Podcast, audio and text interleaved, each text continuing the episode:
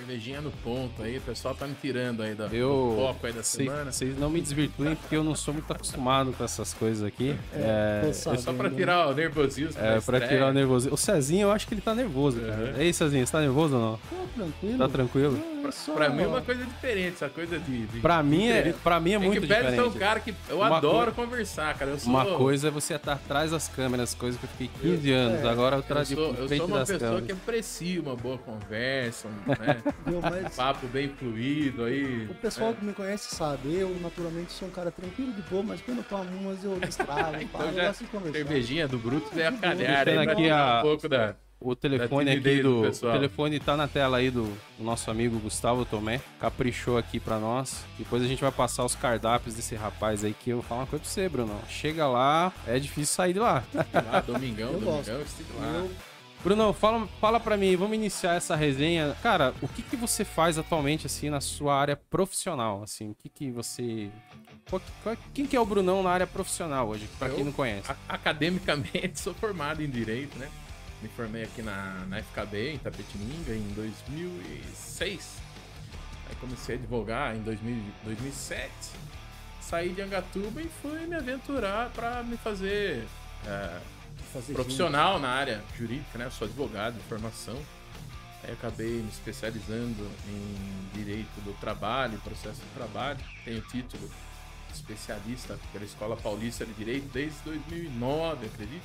Né? 2000? Já em São Paulo, morei um tempo ah, numa cidade dormitório chamada Francisco Morato, tive escritório lá. Para mim foi uma escola muito, muito ah, boa para advocacia mesmo de balcão que a gente fala, né? Que é o cara que vai lá despachar no cartório, conversar com o juiz. que É o que eu acho que todo mundo que começa a advogar tem que fazer, né? Aí de lá acabei ah, indo morar em Jundiaí. Em Jundiaí, além do escritório que eu tinha para atender meus clientes particulares, passei a atender algumas empresas, fui para dentro das empresas, né?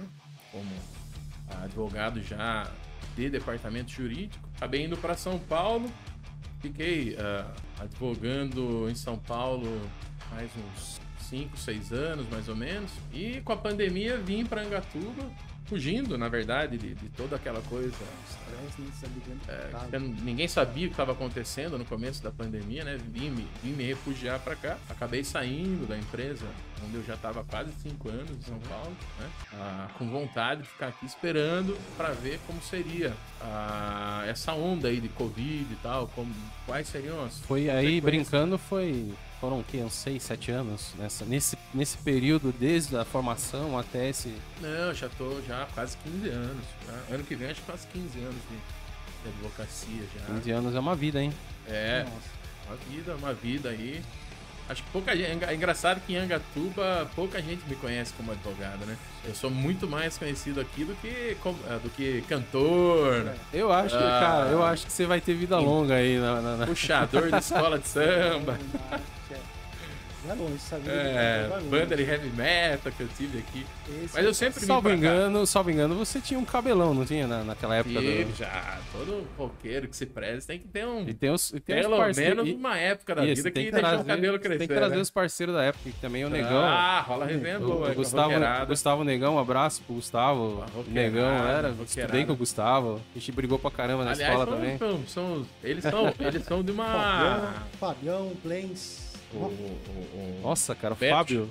Beto Chaguri, Betão. Márcio Capondó, Uma figura. Fabrício Graia, nosso amigo Graia.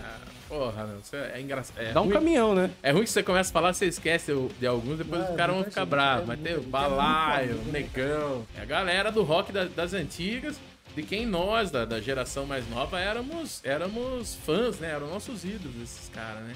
E na época. curtia o rock and roll. E na né? época, quem via aquela gangue não sabia que vocês só queriam curtir a música, Não né? imaginava Engraçado, a gente tinha até medo, os caras ficavam sentados ali na, Falar os no caras ali. na praça, né? Esses caras mal encarados, tudo Esse cabeludo. cara tem coisa estranha, né? Eram skatistas também, É. né? Vai, que na época era, não É, era um cara época, tão. época do Rafa, né? Não é, não é que nem hoje, que o skate é esporte olímpico e tá tudo bem pra todo mundo, né? né? Os caras eram, Hoje, eram mal encarados. atualmente, Bruno, você tá advogando em Angatuba. Vim, eu vim pra cá, vim Você Angatuba. se estabilizou É. aqui. É, assim, no começo, quando eu vim, é aquela coisa, todo mundo recluso, né? Fechado na casa. E aí eu tinha, eu tinha o plano de voltar para São Paulo, né? Recebi até algumas propostas, estudei as propostas. Não achei economicamente viável para voltar.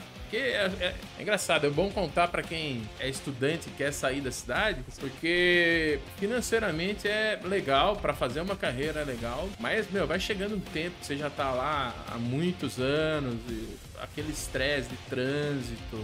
Eu perdia nos últimos 5, 6 anos aí, perdia da minha vida, assim, útil, do horário útil do, do meu dia a dia, 3 a 3 horas e meia por dia no trânsito, né? Acaba sendo um, um tempo que você não consegue se dedicar a nada, a não ser ouvir uma música, escutar um- uma boa rádio, né? Então E é como- complicado.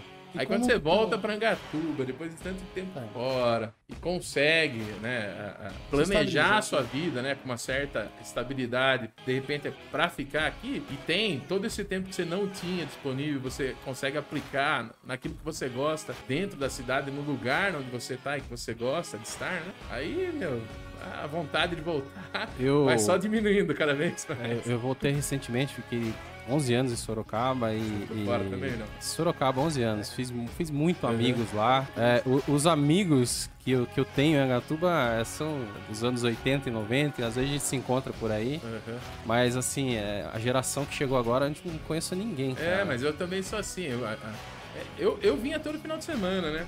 Ainda mais depois que eu comecei a namorar a Paloma, já- a gente já tá 10 anos juntos. Então eu vinha todo final de semana, tal, pra ficar com ela. Acabava convivendo com uma outra pessoa. Mas assim, se eu disser que eu conheço a nova geração do pessoal, né? Ah, Eu muda não bastante, conheço, né? eu conheço mais o pessoal antigo, que, muda que eram meus amigos.